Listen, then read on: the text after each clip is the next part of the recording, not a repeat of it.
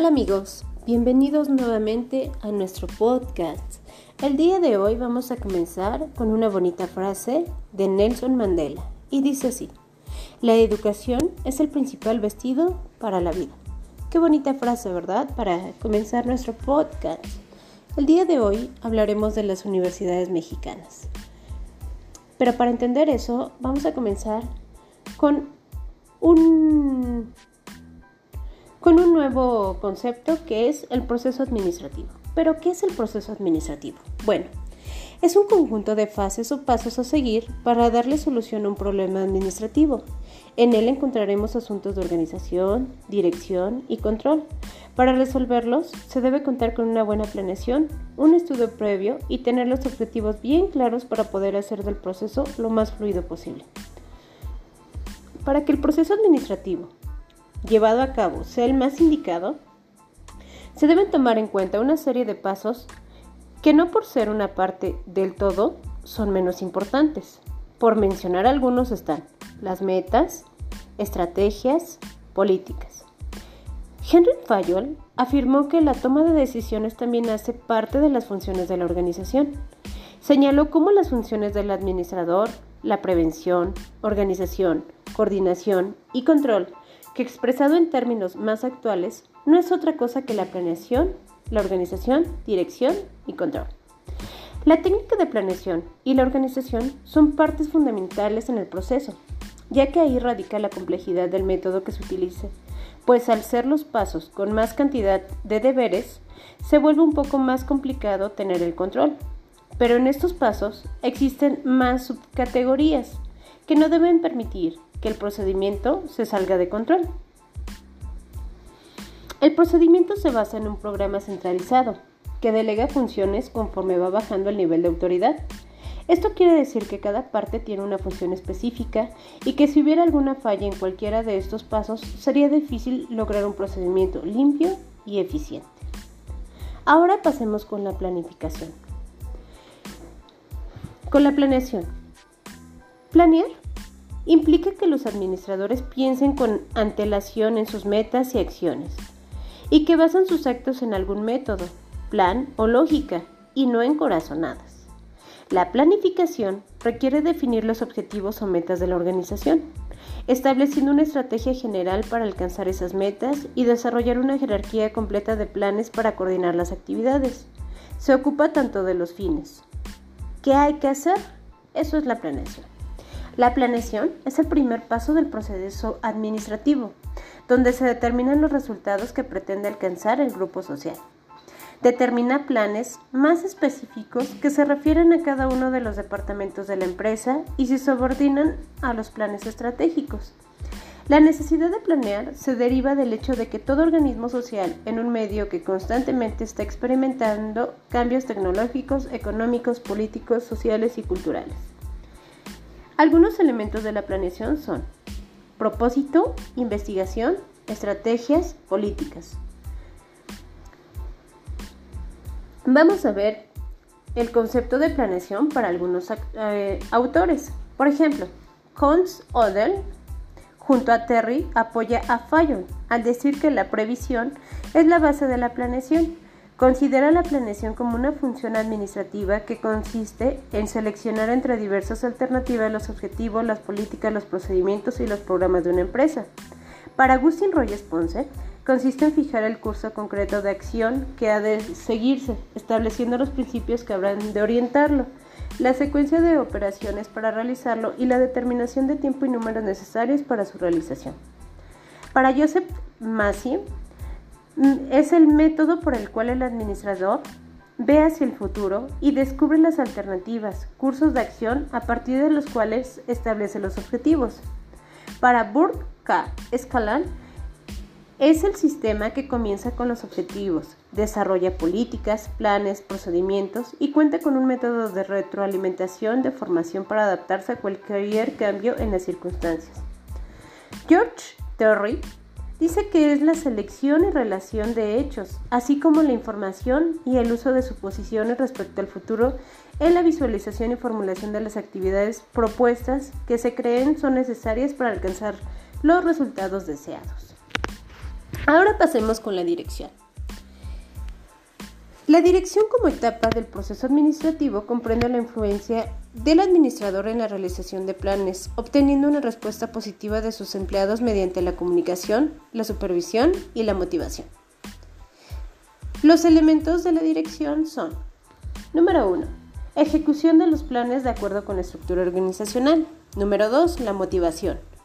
3. Guía o conducción, o conducción de los esfuerzos de los subordinados. 4. Comunicación. 5. Supervisión. 6. Alcanzar las metas. Pero ahora pasamos con un tema que es las órdenes. La dirección tiene órdenes, pero vamos a ver en qué consisten las órdenes. Las órdenes consisten en el ejercicio de la autoridad, pro el que un superior transmite a un inferior subordinado al la iniciación de que una situación particular y concreta debe ser modificada. Lo que caracteriza la orden es, pues, al referirse al cambio de una situación particular y concreta. Ahora vamos a ver qué es el control. El control es una etapa primordial en la administración, pues aunque una empresa cuente con, un con magníficos planes, una estructura organizacional adecuada y una dirección eficiente, el Ejecutivo no podrá verificar cuál es la situación real de la organización. No existe un mecanismo que se cerciore e informe si los hechos van de acuerdo con los objetivos. El concepto de control es muy general y puede ser utilizado en el contexto organizacional para evaluar el desempeño general frente a un plan estratégico. Henry Fayol dice que el control consiste en verificar si todo ocurre de conformidad con el plan adoptado, con las instrucciones emitidas y con los principios establecidos. Tiene como fin señalar las debilidades y errores a fin de rectificarlos e impedir que se produzcan nuevamente. Hay otras connotaciones para la palabra control, que pueden ser comprobar o verificar, regular, comparar con un patrón, ejercer autoridad sobre alguien, que esto sería dirigir o mandar, frenar o impedir. Bueno, ahora vamos a ver qué interrelación hay entre las funciones. En la práctica real, las cuatro funciones fundamentales de la administración están entrelazadas e interrelacionadas. El desempeño de una función no cesa por completo, o sea, no termina antes de que inicie la siguiente, y por lo general no se ejecuta en consecuencia en particular, sino como parezca exigirlo la situación. Las funciones fundamentales no se ejecutan en forma independiente una de otra, sino que se entrelazan entre sí. Forman de esta manera una interrelación entre las mismas, de tal forma que la ejecución de, una influye sobre las demás. Nuestro siguiente tema es la coordinación. Es parte de, de este tema y dice que la coordinación es garantizar la disponibilidad del personal a todos los procesos de la empresa bajo los criterios de la organización y racionalidad definidos que contribuyen a la productividad organizacional. Otro tenemos que es garantizar la gestión efectiva del presupuesto aprobado por el proceso de diseño de la organización efectiva, con el fin de ejecutarlo según los lineamientos económicos de la empresa. Consolidar y actualizar permanentemente los guiones organizacionales para dar cumplimiento al alineamiento organizacional desarrollando un, mayor rentabilidad y mejores prácticas de negocio. Ahora vamos a ver a la universidad en el proceso administrativo. La formación es la mejor manera de transformarte en un profesional preparado para enfrentarte a un mercado laboral competitivo. Con la ayuda de la universidad, llevando un buen manejo de proceso administrativo, ya que la universidad proporciona una preparación de profesionales y para tener experiencias para el futuro que llevará después de la universidad enfrentando día a día. El mundo que estará muy competitivo y marcará en nuestras vidas una gran rivalidad, rivalidad ya que muchas universidades llevan a cabo esta profesión a nivel competitivo. Ahora hablaremos de las universidades y su participación en el desarrollo regional y nacional. Es urgente que las universidades del país impulsen el desarrollo regional y nacional, desde luego.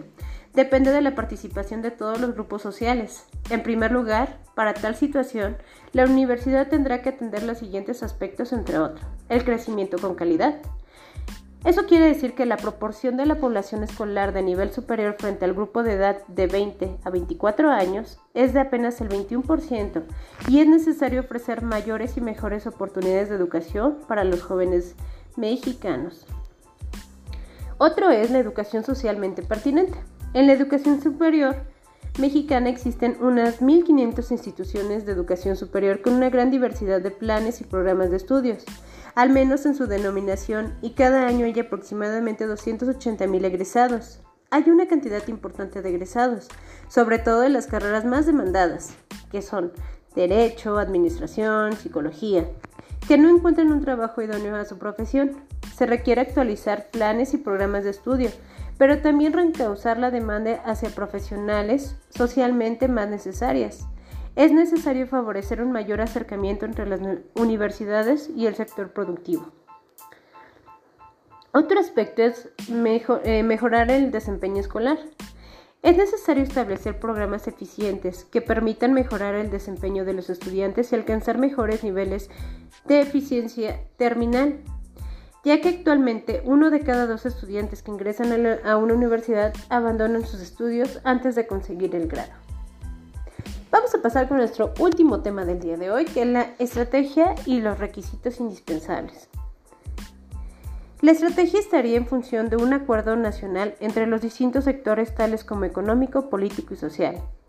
La asignación de mayor presupuesto a educación pública, la vinculación de los programas universitarios con el mercado laboral, y es urgente terminar con la pobreza y la pobreza extrema, y una más, que todo el sector educativo sea incluyente y no excluyente.